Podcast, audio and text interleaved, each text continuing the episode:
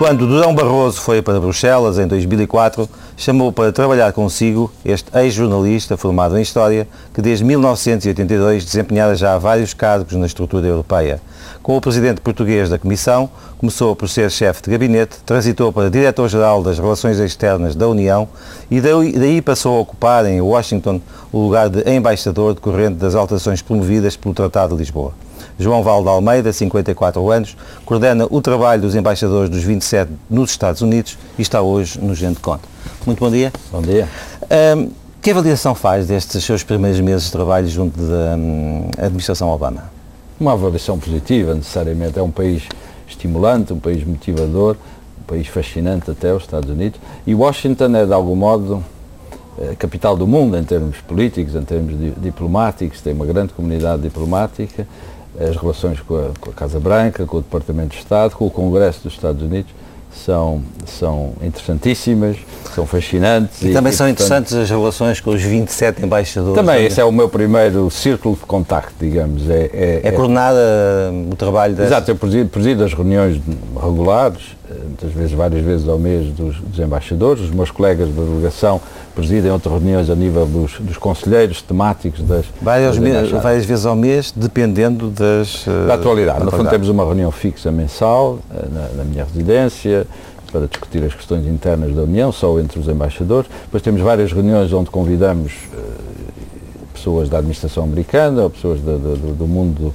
dos negócios na América, também ministros dos negócios estrangeiros europeus que estão de passagem em Washington, que vêm falar com os embaixadores, enfim, vários motivos de, de conversa. Quais, são, quais, foram, quais foram os maiores, os maiores, problemas que enfrentou nestes eh, meses que leva Eu devo dizer o embaixador que, da União junto de, de, dos Estados Unidos? Acho que a primeira dificuldade é explicar o que é que é a Europa, o que é que é a Europa pós-Tratado de Lisboa, qual é a função do embaixador da União Europeia em complemento dos outros 27 embaixadores, por todos os Estados Unidos. Acham, os Estados Unidos começam por achar estranho, talvez, não é? Sim, enfim, para os Estados Unidos não é simples compreender porque é que, como é que funciona a União, não é? E, e, nem para os cidadãos europeus é fácil perceber como funciona a União, porque é de facto uma, uma entidade única no mundo. Não há nenhuma eh, entidade semelhante à União Europeia no mundo. Portanto, a primeira função, a primeira tarefa é, é explicar o que é que eu estou ali a fazer, o que é que a União, como é que a União mudou em relação ao pré-Lisboa e qual é o nosso objetivo em relação aos Estados Unidos. O segundo é uh, criar junto os embaixadores da União um sentimento de, de pertença a uma mesma equipe, um espírito e tem conseguido, e tem conseguido isso? Eu acho que sim, enfim, outros poderão julgar melhor que eu, mas estamos, é um processo gradual de criação de uma cultura de cooperação em Washington. Repare, os, os Estados-membros enviam para Washington os seus melhores diplomatas. Têm todos, todos os Estados-membros e outros países fora da União têm nos Estados Unidos o seu principal parceiro e querem ter uma agenda bilateral sólida com os Estados Unidos. Tudo isto é natural, tudo isto é normal. Uh, o que eu, a minha tarefa é acrescentar essa relação bilateral, essa agenda bilateral, uma agenda europeia, porque haja, para que a União esteja, seja mais visível nos Estados Unidos e para que os Estados Unidos compreendam que podem contar com a União, para além dos Estados-membros individuais, como um, um parceiro uh, nas suas várias agendas políticas. O senhor uh, responde diretamente à, à Catherine Ashton, a Ministra dos Negócios Estrangeiros da União Europeia, se assim se lhe pode chamar. Que relações é que tem tanto com o Presidente da Comissão, Dom Barroso, como com o, o Presidente uh, Van Rompuy? Bem, eu, tenho, eu, tenho, eu represento a União em Washington sob a autoridade direta da alta representante, a senhora Catherine Ashton. Mas represento também os dois Presidentes uh, da União Europeia, no fundo. E isso é que eu lhe perguntava, que relações é que tem, quer com um, quer com o outro? Enfim, obviamente tenho uma relação mais próxima com o Presidente da Comissão Europeia, com o qual trabalhei durante uh, quase seis anos. Uh, Questões sempre. apenas de nacionalidade ou... Não, não, enfim, uh, nós não nos conhecíamos antes de eu começar a trabalhar com ele. Eu tive o privilégio de, de poder trabalhar com o José Manuel Drão Barroso, ter sido escolhido por ele, por ele como, como chefe de gabinete, foi, foi uma honra e foi um privilégio e trabalhámos muito bem juntos e eu aprendi imenso com o Drão Barroso e, e, penso tê-lo ajudado um, bocadinho a exercer as suas funções difíceis, complicadas, de, de, Presidente da Comissão Europeia. Mas tem também uma relação institucional com o Presidente Van Rompuy, que conheço menos bem, obviamente, mas que ainda assim representa também a Washington. Portanto, mantém uma ligação estreita com a senhora E fala quer com um, quer com outro várias vezes também? Sim, sim, sim, temos contactos ao longo do ano regulares, eh, quer com eles diretamente, quer com os seus colaboradores, obviamente. No início desta semana o senhor esteve uh, em Lisboa, estamos aqui a gravar esta entrevista e curiosamente uh, aconteceu uh, a morte de, de Bin Laden na, pelas forças de elite dos Estados Unidos. Como é que acompanhou esse, esse dossiê? Olha, eu devo dizer que assim, quem me deu a notícia foi o meu filho Lourenço, que está em, em Washington e me telefonou às três e meia da manhã de Lisboa a dizer-me o que estava a acontecer. Eu liguei a televisão e, e ouvi em direto a, a, declaração do Presidente Obama. Foi, foi assim que eu, que eu soube da, eh, digamos, do anúncio pela Casa o Branca. o seu filho deu-lhe a notícia antes da declaração do Presidente norte-americano? Exatamente, porque a televisão americana estava a começar a hum. falar do assunto e, portanto, foi uma noite curta de de essa. Estabeleceu contactos nessa noite? Sim, é tive alguns contactos essa noite e, e pude estabelecer, a, digamos, o, a posição europeia e, e, e, entender qual seria a posição europeia e, enfim, contribuir também para, para a formulação de uma posição que, a meu ver, é muito, é muito clara.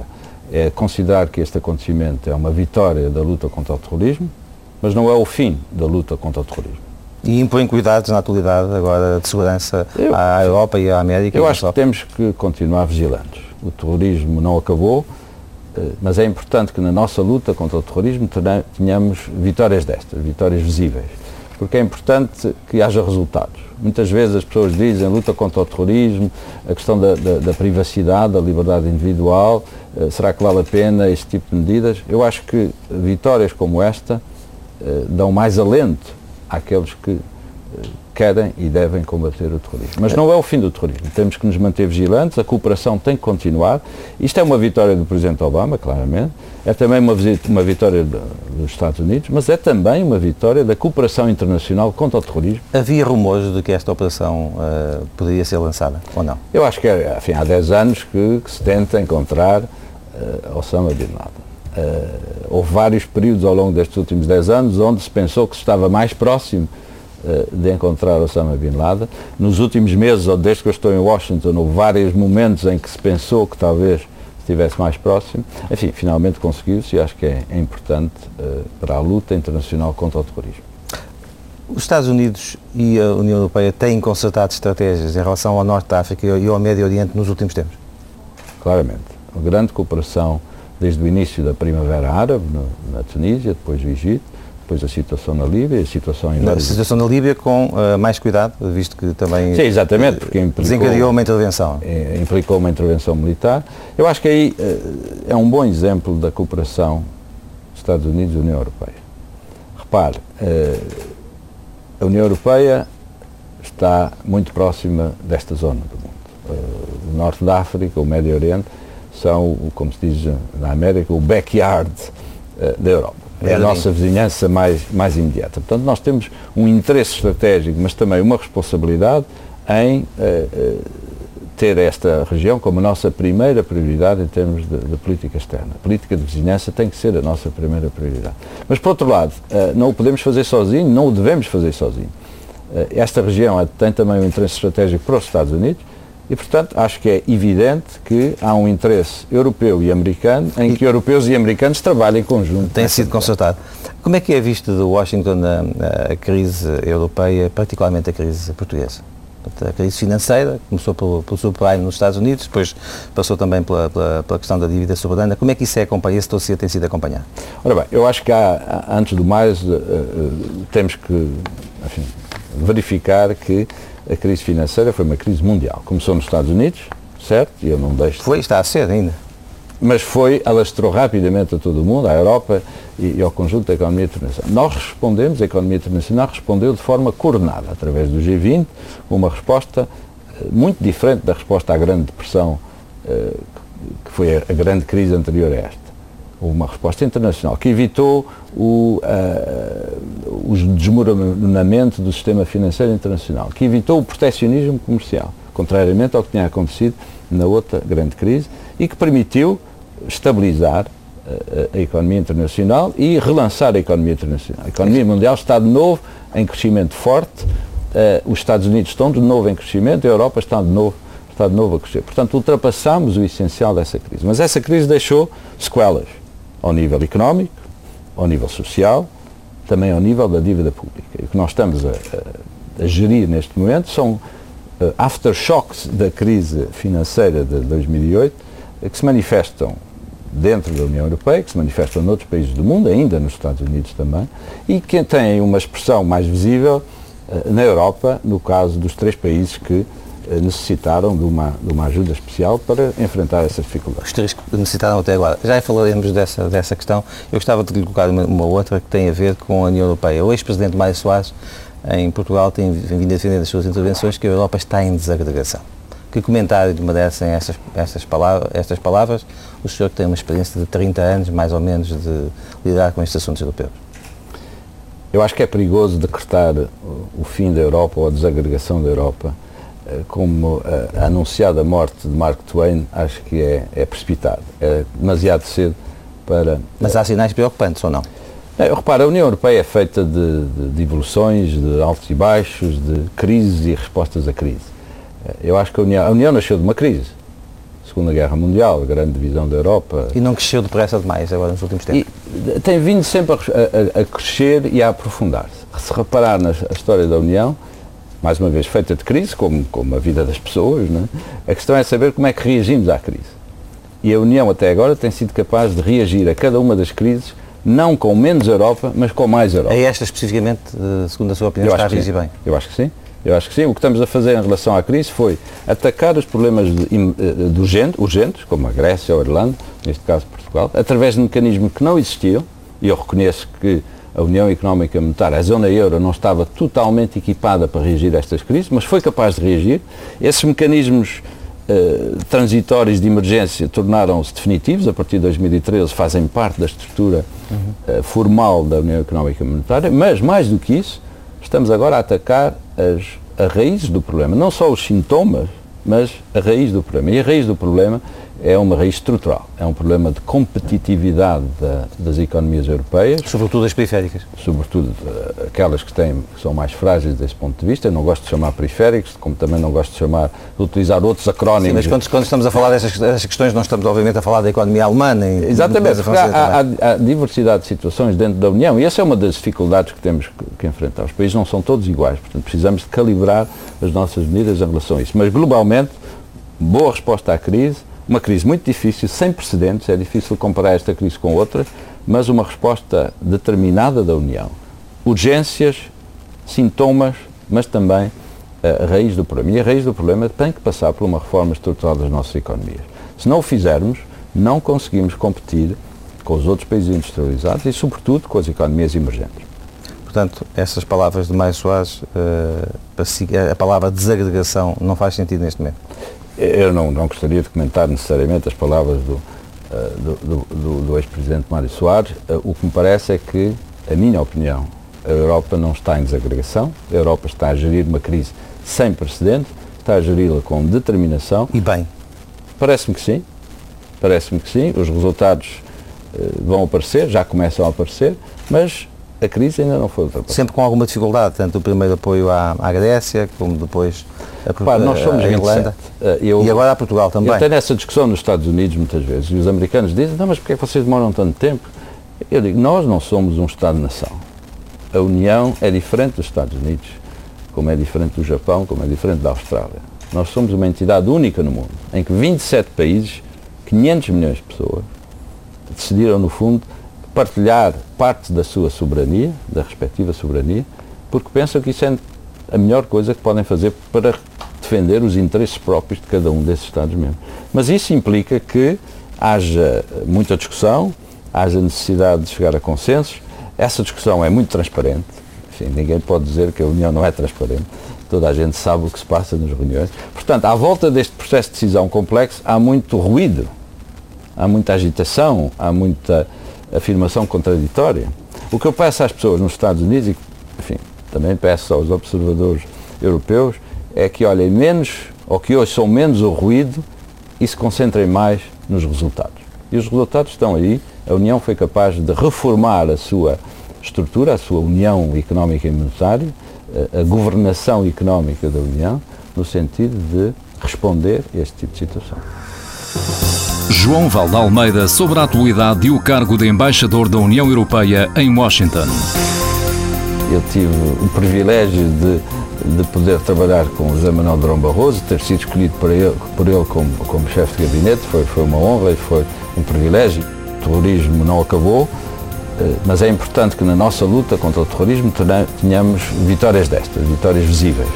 Isto é uma vitória do Presidente Obama, claramente, é também uma, uma vitória dos Estados Unidos, mas é também uma vitória da cooperação internacional contra o terrorismo, nós estamos a, a, gerir neste momento. São uh, aftershocks da crise financeira de 2008. Eu acho que é perigoso decretar o, o fim da Europa ou a desagregação da Europa. E eu reconheço que a União Económica Monetária, a zona euro, não estava totalmente equipada para reagir a estas crises, mas foi capaz de reagir.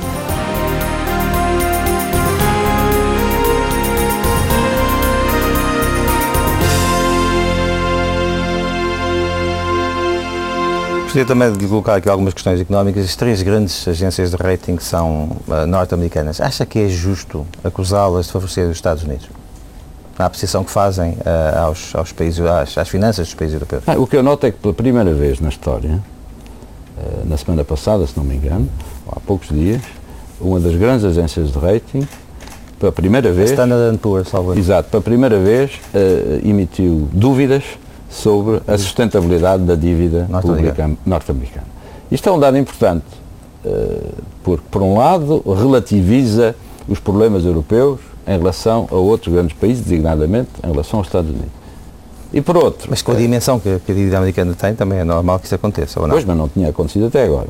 Portanto, acho que é importante salientar os pratos da balança e que, que, as agências de rating olhem, olhem, também para a situação de outros países e não apenas dos países europeus. Fez alguns contactos durante o período uh, do auge da crise com essas agências de rating, não? Nós temos contato com todos os operadores do mercado, exatamente também com, com as agências de rating. E o que, eu, o que eu, e por acaso encontrei há poucos dias responsáveis de, de uma agência de rating, é quem disse, de uma forma muito cândida, se quiser, os senhores têm um problema de imagem e, e, e, e sobretudo na Europa, têm, têm, um problema de imagem. Uh, e, é preciso que façam alguma coisa sobre isso, porque, enfim, foi uma conversa informal. Uh, e, o meu contacto dizia-me, nós reconhecemos isso uh, e, vamos fazer alguma coisa sobre isso e, estamos conscientes desse problema. Agora, sobre as agências de rating, deixe-me deixe dizer uma coisa. A Europa já agiu nessa matéria. E agiu mais que os Estados Unidos nessa matéria.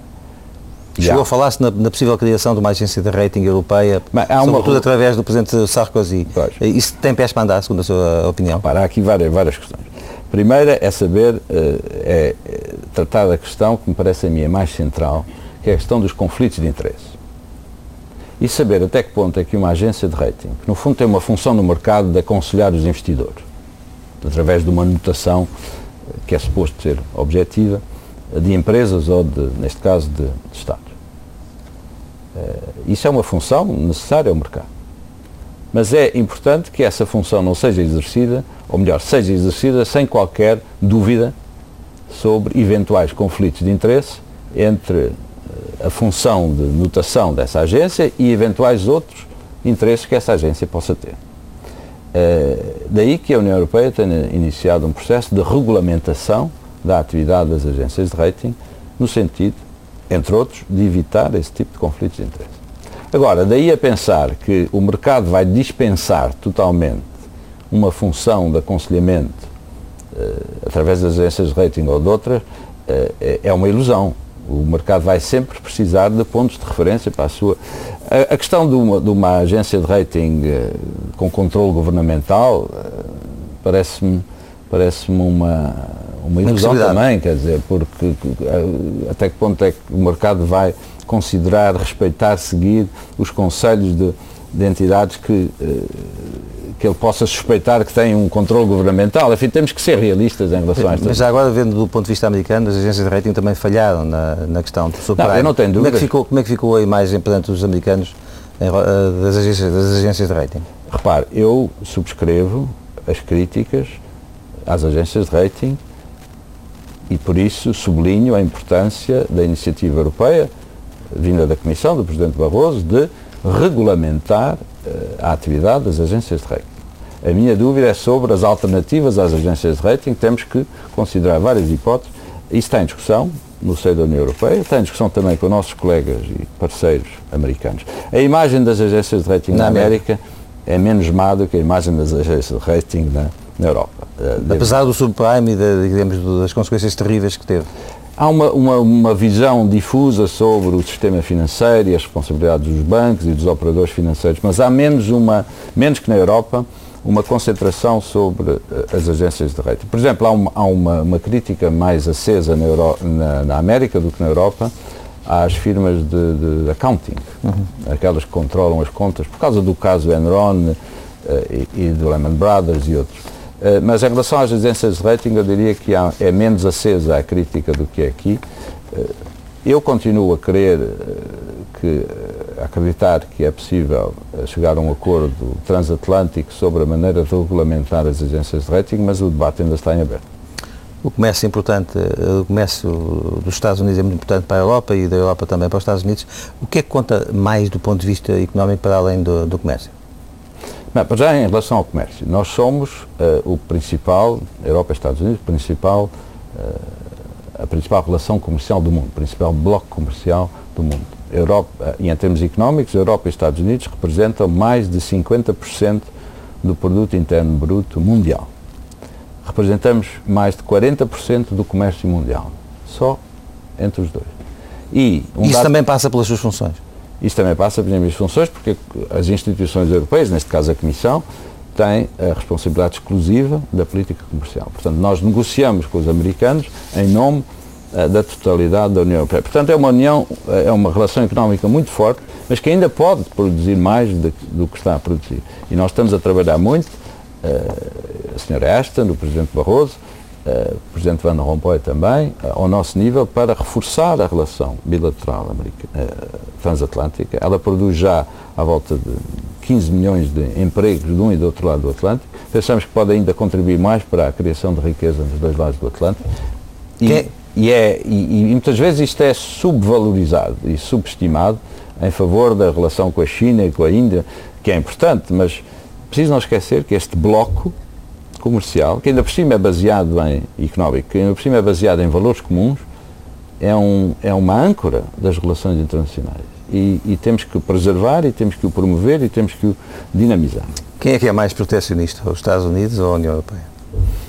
Eu, eu, eu, eu lembro-me do, do, do, recente do caso da, da, da, da Boeing, da Airbus, o Departamento de Estado norte-americano tinha feito encomenda à Airbus e de repente, uh, enfim, isso, esse, isso foi anulado.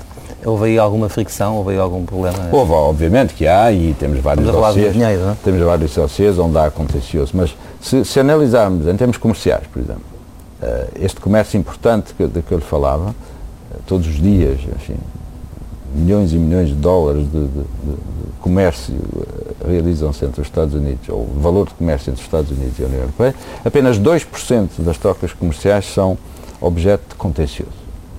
Portanto, é, é, é mínima em relação. Mas há contenciosos difíceis, nós temos alguns dossiês difíceis e complicados com os Estados Unidos. Avaliar quem é mais protecionista, obviamente como representante da União Europeia, eu nunca direi que a União Europeia é mais protecionista que os Estados Unidos. Eu diria que há outros parceiros internacionais mais protecionistas que quer a União Europeia, quer os Estados Unidos. De que forma é que a, a, a União Europeia se preocupa com uh, o elevado déficit público norte-americano e a como? Como é que acompanha essa situação? Acompanho primeiro como observador e observo que é um debate muito intenso nos Estados pode ser um Pode ser um grave problema para a economia mundial? Para as... Nós defendemos que uh, as economias uh, nacionais, as economias dos países industrializados devem uh, prestar uma atenção muito particular à questão da sustentabilidade financeira. É isso que estamos a fazer na Europa. Nós não queremos É isso passar... que eu ia perguntar. Ah, defenderia ou a Europa gostaria que os Estados Unidos tivessem um plano semelhante? Nós discutimos tudo isso no G20. E no G20 há um consenso sobre a necessidade de assegurar a sustentabilidade financeira, orçamental, uh, o controle da dívida pública uh, dos Estados, como um contributo para a estabilidade uh, financeira e económica internacional. Nós na Europa estamos a atuar.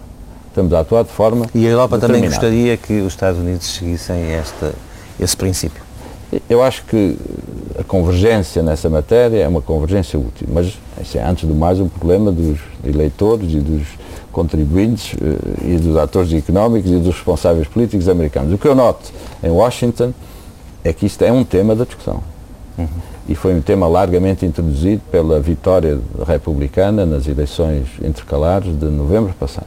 Preocupação com o déficit, a preocupação com a dívida, que já teve resultados concretos nos acordos que foram feitos para a revisão do orçamento de 2011 e na perspectiva do orçamento de 2012. Houve cortes substanciais uh, no orçamento de 2011 já, no sentido de reduzir o déficit. E há agora uma discussão forte, importante nos Estados Unidos, sobre uh, a dívida pública. Uh, vai ter que ser feita uma correção do limite da dívida pública, isso passa por uma, por uma posição assumida pelo Congresso, discussões vão, estão em curso neste momento e são difíceis. Portanto, o tema do déficit, o tema da dívida, que é um tema candente aqui na Europa e em Portugal em particular, é também um tema de debate nos Estados Unidos. O sinal dado pela agência de rating que eu referi há pouco é um sinal também no sentido de dizer atenção, isto é um problema que tem que ser uh, resolvido. O Presidente Obama apresentou propostas, uh, a oposição republicana apresentou propostas. Eu parece-me que isto vai ser um tema central da campanha eleitoral do próximo ano. Nessa campanha eleitoral, ehm, eh, a forma como foi resolvida a questão Bin Laden é um trunfo para Obama, cuja popularidade estava a descer na sondagem? É indiscutível que o desaparecimento de Bin Laden é uma vitória do Presidente Obama, é uma vitória dos Estados Unidos, é uma vitória da comunidade internacional na sua luta contra o terrorismo. Terá essa influência eleitoral? Parece-me que, que, é evidente que poderá ter uma influência positiva. Ainda do ponto de vista económico, a China tem uh, mantido o yuan uh, muito baixo, uh, neste caso acho que podemos dizer que propositadamente para um, tomar as suas exportações mais competitivas. Os Estados Unidos têm sido, enfim, já várias vezes se têm queixado, uh, desta guerrilha cambial chinesa, a Europa tem tido uma posição mais discreta. Porquê? Não, nós temos, temos tido uma posição muito clara em relação à, à China. Uh, e aí temos uma grande convergência com os Estados Unidos. Nós achamos Não podemos ser mais eficazes na pressionar a China? Enfim, cada um utiliza. Todos nós, enfim, cidadãos da Europa e do mundo, sentimos, eh, digamos, a pressão claro, económica eu, dessa competitividade chinesa. Exato. Vamos, vamos por partes. a ascensão da China é uma coisa boa para o mundo. Porquê? Porque tira milhões de cidadãos da pobreza, cria novos consumidores, eh, potencialmente vai criar uma classe média na China que certamente vai ter um papel na, na renovação, na modernização do sistema chinês, incluído o sistema E cria problemas, chinês. e problemas económicos em alguns países mais desenvolvidos, onde o preço do trabalho é mais, mais alto. Obviamente que o preço dessa da ascensão chinesa é uma maior concorrência em relação aos países que já estavam no mercado. E a pergunta é, a minha é essa, até que ponto é que os Estados Unidos, a Europa, aliança aos Estados Unidos, pode ser mais eficaz nessa Mas não esqueçamos o ponto inicial. Isto é uma coisa boa para o mundo. Por todas as razões, por razões eh, humanas, humanas humanitárias, por razões de estabilidade da, da, da, do global. É uma coisa boa que a China, que a Índia, que o Brasil, eh, se calhar num futuro muito próximo a Indonésia ou Vietnã, esses países uh, cheguem a, um nível superior de, de, de, prosperidade. Isto é bom para a humanidade em geral. Mas tem o seu preço, e o preço é maior concorrência, eh, maior capacidade competitiva desses países em relação aos nossos, aos nossos aos países industrializados ou pós-industrializados. O que é que isso determina? Uh, como consequência, nós temos que nos adaptar. Temos que ser mais competitivos, mas temos também não há nada a mudar do uh, montante? Mas é evidente que a China, a Índia e o Brasil, à medida que ascendem a um nível, uh, ao nível dos, dos, outros países, têm que assumir as suas responsabilidades, as suas novas responsabilidades. Não se pode ser um grande no mundo sem ter uma grande responsabilidade no mundo. Como sabe, ao nível ambiental, eles dizem sempre bem, mas uh, quando estamos a falar da, da poluição, um, então, eles, eles, dizem, os senhores já se desenvolveram à custa do planeta, agora é a nossa vez. Como é que se regula isto tudo uh, uh, Não, no curto implica, prazo? Isto implica... Com as implicações que tem na economia mundial? Não, primeiro dado, uh, estamos todos interdependentes, estamos todos interligados. O que acontece na Grécia, um país de 12 milhões de habitantes, tem influência na economia mundial. O que, o que acontece na, nas, nas hipotecas na Califórnia tem um impacto mundial. Portanto, Uh, estamos nisto juntos e temos que ter uma resposta conjunta. Aí o sentido do, do G8 e, sobretudo, uh, do G20. Há, tem que haver uma cooperação internacional uh, em relação a isto. E cada um tem que assumir as suas responsabilidades. Nós assumimos as nossas há muitos anos, os países emergentes têm que progressivamente assumir, assumir mais responsabilidade, têm que ser mais responsáveis na gestão dos desafios mundiais, quer seja as alterações climáticas, quer seja o terrorismo, quer seja a situação económica e financeira. E para voltar ao seu ponto inicial uh, da, da moeda chinesa, é evidente que os chineses têm que assumir a responsabilidade que têm na gestão uh, da, sua, da sua moeda e do impacto que essa gestão tem na situação global. E daí que a mensagem que europeus e americanos têm passado aos chineses é os senhores têm que fazer algo sobre isto. Os chineses já começaram a fazer, nós achamos que eh, poderiam fazer mais e mais depressa, os americanos também, e aí é um bom exemplo de como uma ação conjunta Europa, Estados Unidos, face ao nosso relacionamento com esses países, pode ser útil, pode ser útil aos interesses europeus, pode ser útil aos interesses americanos. É um dos temas que eu desenvolvo com os meus parceiros americanos e que me parece muito importante nesta fase atual da, da organização da economia internacional que os países industrializados, eh, digamos, tenham uma posição comum, uma posição convergente neste diálogo construtivo com os países emergentes.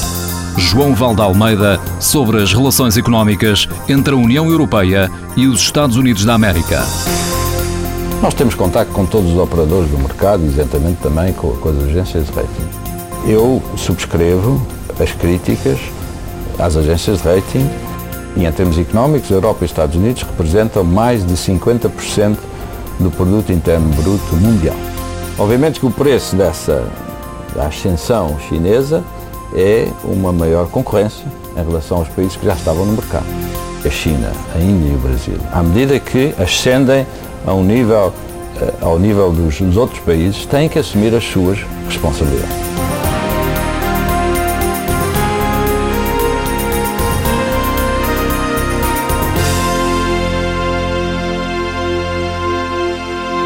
Propunha agora também um espaço um pouco mais pessoal. O senhor continua a acompanhar a, a, realidade política, social portuguesa ou nem tem tempo para isso?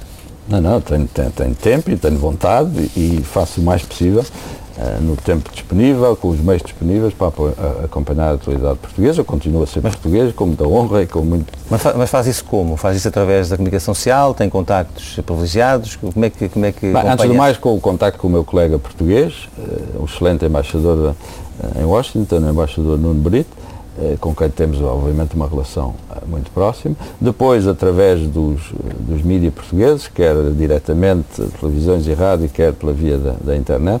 Portanto, mantenho o contacto, não, não, não acompanho a realidade portuguesa como se acompanha aqui, mas suponho que acompanho o essencial e tenho acompanhado as, as, as vicissitudes do processo político em Portugal. Eu compreendo as limitações do seu cargo, mas ia-lhe fazer, ia fazer exatamente essa, essa pergunta, quer dizer, que ideia o que é que nos pode dizer da, daquilo que está de fora a ver uh, na, na sociedade portuguesa? Bem, eu acho que Portugal ultrapassa, enfim, atravessa um período complexo, obviamente, uh, mas também um, período promissor. Eu acho que é possível aproveitar esta crise de uma forma positiva. Acho que é, é, é possível que a sociedade portuguesa, o conjunto da sociedade portuguesa, não só a classe política, mas também a sociedade civil, todos aqueles que têm responsabilidade, assumam este período como um período difícil, complexo, mas também um período que pode uh, dar a Portugal uma oportunidade de transformar uh, algumas coisas para que o país possa ter maior sucesso, para que as futuras gerações possam ter um país melhor. Eu estou sinceramente otimista em relação à capacidade de Portugal ultrapassar esta fase. Como é que viu a guerrilha verbal, política, entre os principais partidos a propósito das negociações com a Troika do FMI, Banco Central Europeu e Comissão Europeia? Bem, eu não quero, não quero comentar a política interna portuguesa. O que, eu, o que eu digo aos meus interlocutores americanos, quando enfim, descobrem que sou português e obviamente sentem curiosidade em, em, em, saber o que eu penso sobre a situação em Portugal, o que eu digo é muito simples. Eh, Portugal é um país responsável, a classe política portuguesa é uma classe política responsável, eh, temos atores institucionais capazes de garantir que o país vai assegurar uma resposta clara, uma resposta decidida, uma resposta credível a esta crise. Não tenho dúvidas nenhumas sobre a capacidade de Portugal ultrapassar este momento. Eh, o apelo que eu faço pessoalmente, não o digo publicamente, mas enfim, partilho consigo, é que uh, todas as os responsáveis portugueses, todas as elites portuguesas assumam o seu papel nesta renovação de, de, do país que me parece que esta crise pode proporcionar e estou certo que proporcionará a Portugal. No dia 5 de junho vai votar. Uh, onde? Aqui Vou votar na, na Embaixada, sou inscrito na Embaixada de Portugal em Washington, portanto votarei como, votarei como imigrante nas próximas eleições de 5 de junho. Lembra-se do dia em que se pôs a possibilidade de, de, ser embaixador em Washington? Quem é que falou consigo? Como é que foram esses contactos? Eu fui convidado pela senhora Catherine Ashton, com o apoio do, do, Presidente Barroso. O convite foi dela uh, e foi ela que tomou a decisão, como, como deve ser, com o apoio uh, do Presidente da Comissão e da Comissão Europeia. É nessa, é dessa maneira que a, que, a, nomeação se faz. Nestes quase 30 anos, enfim, começou por, por trabalhar na, na, na em Lisboa para, para a União Europeia. Depois foi para fora, vem regularmente a Portugal, sente necessidade do país, como é que gera essa sua ligação a, a Portugal? Para, eu, eu, trabalho para a União há enfim, quase 30 anos uh, e trabalho nos Estados Unidos há 10 meses, uh, portanto tenho que partilhar a, a, minha atenção antes do mais sobre os Estados Unidos, depois Mas sobre, vem a Portugal, sobre Bruxelas e também sobre Portugal. Venho a Portugal uma, duas vezes por ano. Sim. O senhor uh, formou-se em História, foi jornalista aqui no, no, no, Diário de Notícias. O que é que recorda dessa primeira fase da sua vida? Eu aprendi muito com, com, com o jornalismo, formei-me como profissional. Isso é uma frase pessoa. feita, aprendeu o quê? Aprendi imenso, imenso, aprendi... Uh, Aprendeu que não queria ser jornalista, queria ter outra... Não, não, não, não, não. Eu, eu continuo no fundo jornalista, se quiser. Uh, acho que sou jornalista e sou europeu, funcionário europeu, sou diplomata, enfim, essas duas vertentes coexistem de alguma maneira. Não, eu acho que o jornalismo dá, dá a qualquer pessoa uma grande capacidade de observação, uma grande capacidade de, de selecionar dados, de selecionar informação, de hierarquizar uh, de forma correta a importância dos acontecimentos e dos dados, uma capacidade de síntese, uma capacidade de elaboração de mensagem e tudo isso é fundamental para uma atividade do, do, do tipo daquela que eu faço desde há 30 anos na União Europeia. Portanto, para mim foi uma, um período de formação, foi um período muito E o que é que fez nesses 5, 6 anos que esteve no Diário de Notícias? O que é que que essa matéria descobria? O que é os jornais Lembra-se desse tempo? Os jornais nessa altura eram muito diferentes. E, e, e, há alguns colegas que ainda estão no Dia Notícias, que são dessa época, e, e lembram-se bem, nem sequer havia computadores quando eu comecei aqui. Não, não havia computadores né? em 1975, uh, começaram a aparecer mais tarde do que isso. Uh, os jornalistas eram menos especializados do que são hoje, não havia praticamente a noção da especialização. Eh, a primeira peça que eu fiz para o Diário Notícias foi um incêndio e depois logo a seguir, no dia a seguir, uma coisa política e no dia a seguir já não sei o quê. Não é? foi só no final dos anos 70 que começou a haver uma verdadeira noção de especialização. As pessoas começaram a fazer mais política, ou mais economia, ou mais sindicalismo, ou mais uh, cultura, ou assuntos externos. Como é, que, como é que a Europa surgiu na sua vida depois disso? A, a, a Europa surgiu já ainda no Notícias. Ou seja, com Sim, mas quando é, que, quando, é, quando é que decidiu que gostaria de, não, com de o trabalhar? Início, o processo foi simples. Noutra área. Eh, dentro de notícias, com o início da, da, digamos, do processo de adesão de Portugal à União Europeia, eh, era preciso haver pessoas que, que acompanhassem os assuntos mais de perto. E eu fui, por razões de interesse pessoal, eh, comecei a tratar dos assuntos europeus, especializei-me em assuntos europeus e em 82 a, Comissão Europeia queria recrutar alguém que fizesse a função de porta-voz na delegação da Comissão aqui em Lisboa, alguém que pudesse fazer uh, a informação sobre Portugal para a Europa e a informação sobre a Europa para Portugal. E, enfim, tiveram a boa ideia de, de me recrutar uh, e, e, em 82 fui para a Comissão Europeia aqui em Lisboa, depois passei um concurso para funcionário e, e, e em 89 fui para Bruxelas como porta-voz do primeiro Comissário Europeu, António Cardoso e Cunha, e de um dos comissários espanhóis na altura. Como é que o senhor se define politicamente? É um social-democrata? Não, eu não tenho, não tenho filiação partidária. Não estou a falar em termos de partido, estou a falar de, de ideologia. Não tenho filiação partidária, sou, acredito na economia de mercado, acredito num papel uh, social do Estado, uh, um Estado forte mas pequeno, uh, e sou, por uma, e, e sou portanto, fortemente europeísta. E que o Estado Social deve ser preservado nas suas eu acho que o modelo, mais fundamentais em, na Europa e nomeadamente social, em Portugal. Acho que o modelo social europeu, ou melhor, a economia social de mercado, talvez seja a melhor maneira de descrever, tem virtualidades uh, enormes que nós devemos preservar. Agora, o papel do Estado tem que ser controlado, tem que ser maximizado. Eu sou mais partidário de um Estado pequeno e forte do que um Estado vasto e fraco. Continua a falar muito com o Dr. Dom Barroso, de quem foi chefe de gabinete? É uma das minhas uh, autoridades políticas. Eu sei disso, mas eu perguntaria neste, neste espaço é se são amigos, se falam de outras coisas que não uh, a Europa. Eu acho que sim, tenho muita honra em, em, tenho muita honra em manter um contacto estreito com, com o Presidente Dom Barroso, que me parece eh, fez, fez e está a fazer um trabalho excepcional à frente da Comissão Europeia. Portugal tem ganho com isso? Imenso. O que é que acompanha mais de, da, da, realidade portuguesa? Há pouco, antes de começarmos esta entrevista, falava do Benfica. O que é que... Eu sou adepto do Benfica. Uh, nobody's perfect, como dizem os americanos. E tenho muita honra. disse isso? e tenho muita honra de ser e fui atleta do Benfica, veja lá. Ah, isso é que eu não sabia. Joguei handball no Benfica quando, quando tinha 14, 15 anos. É, e, e, tenho muita honra disso e desde então sou, sou adepto do Benfica, tenho às vezes alegrias, outras Uh, algumas tristezas também pelo caminho. Uh, portanto, acompanho a atualidade esportiva, obviamente, em Portugal e acompanho a atualidade política e económica. Mantenho-me bastante perto de Portugal, na medida do possível. O seu irmão foi deputado, é um, é um homem muito um, focado na defesa das questões homossexuais. Como é que Exato. o senhor vê uh, a atividade do seu irmão e que, que relações também mantém com, com, ele e com a família? Mantenho muito próximas, sou, sou um grande amigo do meu irmão tenho uma enorme honra no trabalho que o meu irmão fez, acho que é um homem de coragem, é um homem de convicções e, e acho que fez muito pela situação uh, dos homossexuais em Portugal, pela igualdade no sentido mais vasto uh, da sociedade portuguesa. Tenho um enorme respeito por aquilo que ele faz. João Valde Almeida sobre o seu percurso e vida pessoal não, não acompanho a realidade portuguesa como se acompanha aqui, mas suponho que acompanho o essencial e tenho acompanhado as, as, as vicissitudes do processo político em Portugal. Temos atores institucionais capazes de garantir que o país vai assegurar uma resposta clara, uma resposta decidida, uma resposta credível a esta crise, não tenho dúvidas nenhumas. Eu trabalho para a União há enfim, quase 30 anos eh, e trabalho nos Estados Unidos há 10 meses. Eu aprendi muito com, com com o jornalismo. A primeira peça que eu fiz para o Diário Notícias foi um incêndio. Não tenho filiação partidária, sou, acredito na economia de mercado, acredito num papel eh, social do Estado, eh, um Estado forte, mas pequeno.